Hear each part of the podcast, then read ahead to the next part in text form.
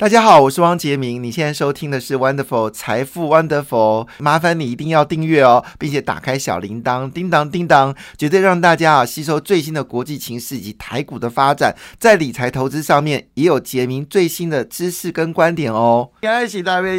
沙达赫拜喜哦，希望台湾股市能够有在这个月底能够做完最后的一个季底结账哈。当然，这个季底结账卖压是非常沉重的，因为市场看法是不妙嘛，所以就会这个卖压相当的严重。主要昨天鲍尔呢，昨天发布一个讯息，他不保证呢会软着陆哦，不保证软着陆，就硬着陆吗？那硬着陆就是经济大衰退耶。哇，这个事情让大家觉得非常担心哦。那美国消费者经济展望呢，是近十年最暗淡的。这是由美国经济咨询理呃资商理事会有公布最新的调查，消费者信心呢下滑至一年以来的低点。看起来拜登真的这个总统做的，坦白讲。很烂，我这么觉得哈，这跟川普完全不一样。川普如果是川普的话，他可能重手法就已经下去了，因为他川普是生意人嘛，当然绝对不能让民众感受到就是不好。如果是川普在，我我相信他的手段会更加积极哦。但拜登呢，就两手一摊，好，就是交给。美国联准局，那美国联准局、美国联准联联储局呢，基本上来说就是反正就是升息嘛，他也能做就是升息，他能做什么事情呢？好，那这件事情呢，使得美国人民对就业跟经济的。呃的美国消费信心指数呢，从之前的一百零三分呢，直接跌到九十八点七哦，那甚至呢，已经到了这个六十六点四哦，这分数是非常非常糟糕的数据。那当然，主要原因是因为汽油跟食品价格不断的攀升哦。那现在呢，整个二零二零年下半年经济呢，可能会有走皮，甚至年底有衰退的风险。那这个居高不下的通膨呢，也是使美美国民众感到压力。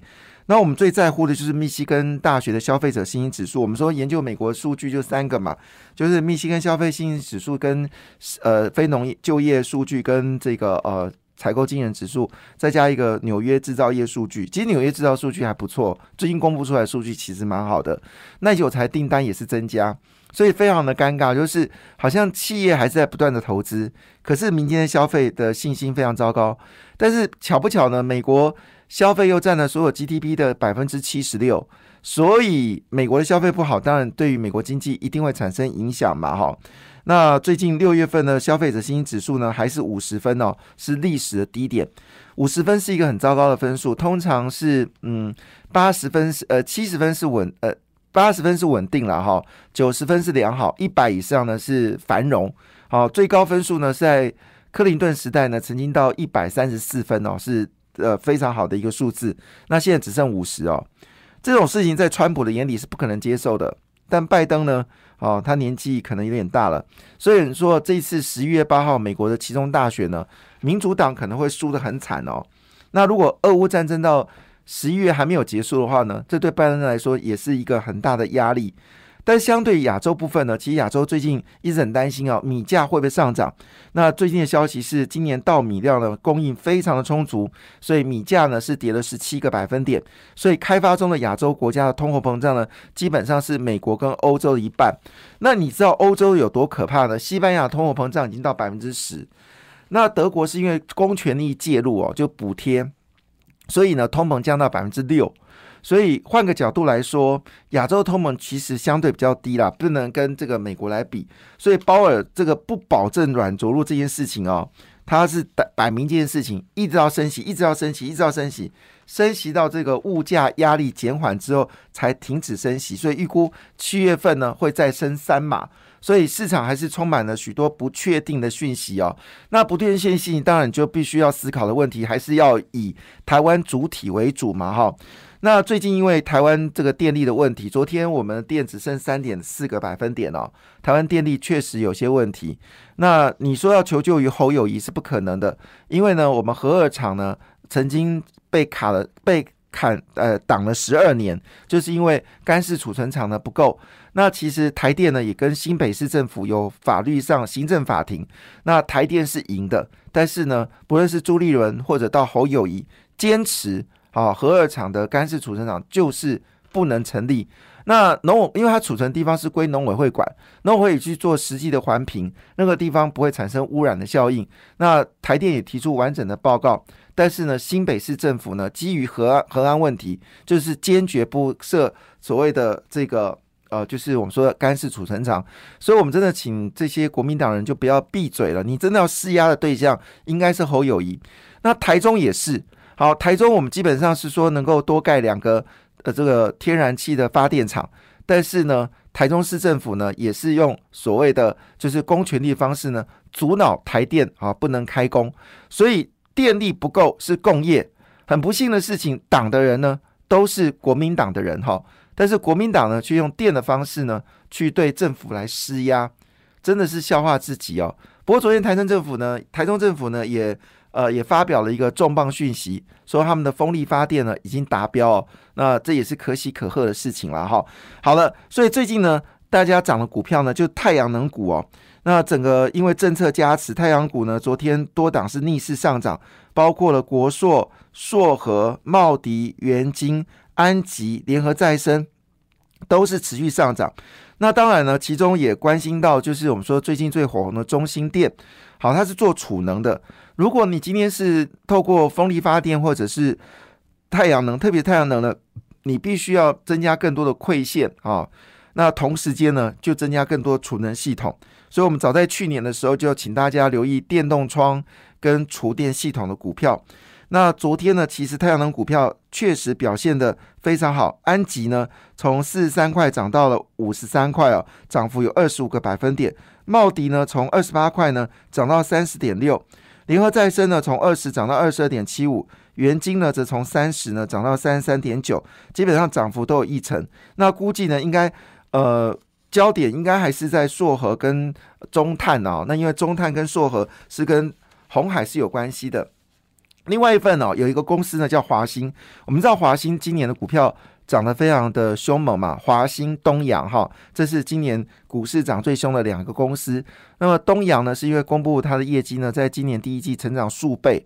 好，那当然也延受到提维新、耿鼎哈，这些都是属于就是呃汽车的 AM 市场啊，表现的非常好。加上中国呢，最近加速哦，新能源汽车也对台湾的零组件市场有很大的帮忙。好，东阳、耿鼎还有这个。呃，提维西嘛，哈，那还有大益哈，那另外就是最近表现非常好的华兴哦，那华兴呢最近扩大绿能产业布局，他也跑去印尼买的这个镍镍的工厂嘛，镍的这个呃这个呃镍的镍的不是工厂矿源哈，那在绿电跟电动车大幅的需求之下，它今年的营收会挑战一千八百亿，年增率为十五个百分点，每股纯益。高达七块三哦，获利年增七成。那当然，这部分是因为它有一些出卖公美国子公司的获利啦，哈，这里有贡献两块钱。所以归于本业部分呢，是高达五块三哦，五块三。那市场认为它应该至少五块三，本益比十倍，所以市场给它大概是五十块的一个价格目标哦。那他也这么说一句话说，最近呢，因为整个我们要发展绿。绿能发电嘛，所以呢，电线电缆的需求呢又大幅的增加，所以呢，这业绩占四十一个百分点。那最近铜价有些回落，使得它的力道呢，或力道呢，有机会走高。那他预计呢，在高雄港也取得土地哦，二零二五年就会这个新建完成。那会做的是海缆的生意哦。那另外一部分呢，华兴也做了所谓的这个风场，在彰化呃方了呃这个方呃彰化方。方是什么？中方张方二期西岛中能风场三个风场呢，也要开始做离岸风电的电线电缆。那不锈钢的生意占四十二个百分点，那它取得镍对它来说有很大的帮助哦。所以呢，最近黄鑫的股价呢也相对比较强势哦。好，那谈到这里事情呢，当然这是我说的第一个题材，就是有关电的部分，应该还要持续的发酵，没有办法哦，这是必然事情。那今天台电也公布了说，今年的光电的。呃电力呢已经达标了哈，已经达标，就是今年生产的目标已经达标。那现在是风力发电，能不能赶在二零二五年呢，能够全部全面的全面的呃收割？如果是这样的话呢，或许在二零二五年我们就可以达到将近呃十哎十五个百分点到十八百分点是来自绿能，那那目标是二十五个百分点，好朝这个方向去进行。当然是越多越好，这是毋庸置疑的哈。那另外，这是我们说的有关电的部分，应该还是持续有发烧。那另外一部分呢，就是边境松绑可能快了，因为陈时中已经漏口风了。七月份呢，应该有可能可以组团出国，外国人可以回台湾来观光哦。那只要本土确诊人数降到一万以下呢，那么这个观光旅行业、航空业、五星观光业呢，可能就有机会呢全面的上涨。那至于三加四部分呢，是没有办法取消呢？这部分没有答案。那其实最重要就是三加四取消才是真正的关键点哦。那这时候就传出了长荣航空哦，宣布呢，今年可能会赚四块钱。基本上很少有看到航空业可以赚这么夸张的获利哦。那最近长荣航它七八月的各航线大增班哦，而且还携手超商呢推上了机上餐盒。那他预估呢，今年的 EPS 会到四块二四哦。那么市场给他目标价呢，高达五十块钱，哇哦，不得了，相当的惊人哈。那当然。这个是我们说有关观光的部分哦，另外一部分就电动车，因为最新消息哦，欧盟已经确定在二零三五年了，现在是二零二二年，也就是十三年后，十三年后呢，欧洲就再也不能生产油电油车了，只能生产电动车。所以刘阳伟呢，最近大消息是跟印度呢，好塔塔企业的合作，塔塔企业呢也正式加入了。M I H 的这个集团呢，而塔塔呢是印度最大的工业国哈。那基本上刘阳伟呢认为说，I C 缺料的这个挑战性还是很高，因此呢他自己本身也开始生产 I C 晶片哦。那就在这个消息当中呢，就是我们说的这个刚刚讲的就是我们说的红海哦。那红海呢基本上已经携手联电哦。还有红海呢，一起来扮演所谓的车用晶片的需求，而车用晶片这部分呢，是台湾另外一个很重要的一个市场哦。国际半导体中产业协会就是 S E。M.I. 哦，发表车用晶片指南，他们要吸手联电、红海等台湾车用半导体晶片上中下游提供完整的晶片解决方案，其中有包括红海，所以红海最近积极的去盖这个呃，就是半导体厂，它配合的厂商是国巨，好，它跟国巨呢合作啊。这个来还有旺宏哈，他拿买下旺宏的六寸厂，所以希望在晶片部分呢有些发酵。那么红海呢，已经在这个印度呢已经找土地哦，要盖晶圆代工厂，所以也要跟也就是联电、台积电做的事情。那据了解呢，他也跟马来西亚当地的厂商已经签约了哈，也要在马来西亚呢设晶圆代工厂。所以呢，红海基本上已经可能只缺 IC 设计哦，其实它有 IC 设计公司嘛。叫什么裕泰嘛？之前涨得很凶的那个股票啊，所以这个情况下呢，看得出来整个电动车来势汹汹哦。台湾呢也可能是一个重磅哦。那印度塔塔。科技呢宣布加入红海发起的 M I H 哦，那使得塔塔能够帮上忙。而如果塔塔能够帮上忙的话呢，基本上等于是红海开了一个入门券到印度。那据了解呢，印度将来呢会是电动车一个很重要的市场哦。那这时候呢，这个呃就是有一个。呃，我们说的这个被动元件哦，电气电容公司叫利荣电。那利荣电呢，它召开了股东会哦，他们说今年的营运会比去年更好。主要原因呢，它冲刺了车用所需要的所谓的电解电容器。那它他们的这个苏呃苏州新厂的业绩呢，是目前旧厂的一点八倍哦。预估呢，它的 EPS 呢会达到六点一二元哈，六点一二元。那呃，是去年，去年是六点一二元，今年还有呃是相当大的一个成长哦。这是有关，就是我们说跟电动车有关的一件事情。当然，最近台面上最热的消息应该是生技业哈，因为耀华药呢，曾经有一位知名的电影明星呃电视明星说他投资耀华药呢，至少赚了五千万哦，让大家为之哗然。也就是说，你演戏可能赚不到那么多，但是买耀华药呢就可以赚那么多。而耀华药的股价呢，已经跟台积电哦黄金交叉哦。而台积电呢，呃，基本上涨不过五百块，可是耀华药呢已经涨到五百四十二块，比台积电还高哦。所以最近呢，生技股哦非常凶猛。那么其中呢？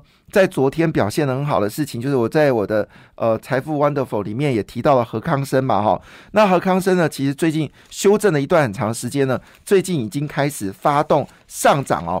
那我为什么特别提到何康生呢？何康生是红海郭台铭，应该不是红海，是郭台铭的最爱哦。所以郭台铭现在已经全力发展跟健康有关的东西嘛，那也买下何康生大份的股票。那何康生呢，跟大疆联盟啊，已经合作合作联盟，他们要把产品卖到中东三大市场。